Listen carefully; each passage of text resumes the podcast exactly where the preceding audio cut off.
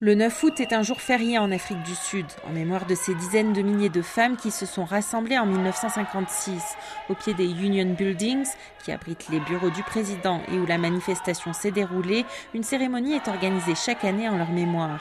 Sous une tente érigée pour l'occasion, un groupe de femmes habillées en vert danse et chante. Il s'agit de la Ligue des femmes de l'ANC, qui se considère comme héritière des pionnières de 1956.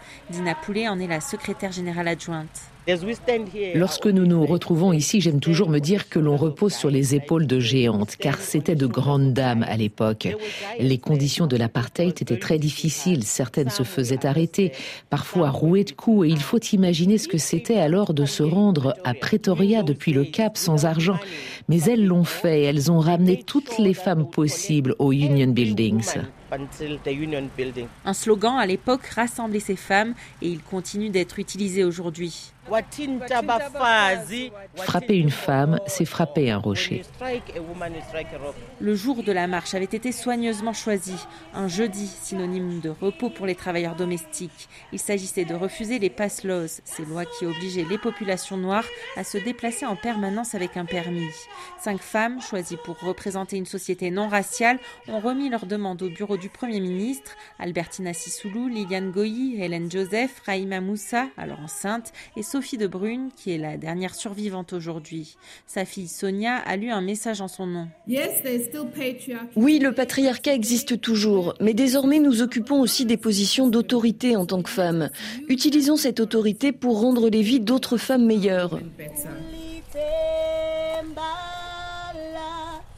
Mais c'est sur un autre lieu que la Fondation Ahmed Katrada a décidé de commémorer cet événement chaque année. Nous nous trouvons au cimetière d'Avalon devant la tombe de Liliane Goyi et de Hélène Joseph. Elles sont enterrées ensemble.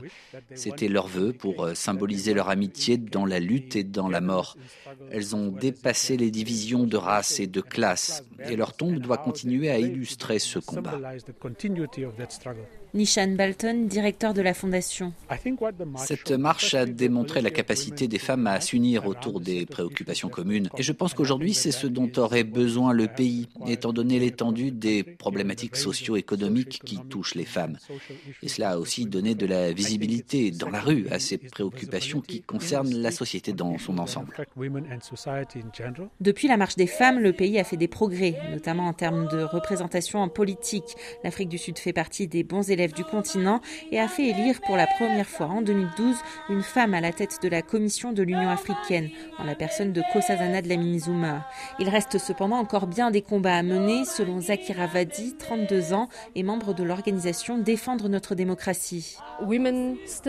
Les femmes ont par exemple toujours peur de rentrer tard, seules le soir. On recense de nombreux cas de violence à leur égard, où elles sont abusées, et également au sein des foyers. C'est toujours très inquiétant et cela fait partie d'une culture dans le pays qui doit changer.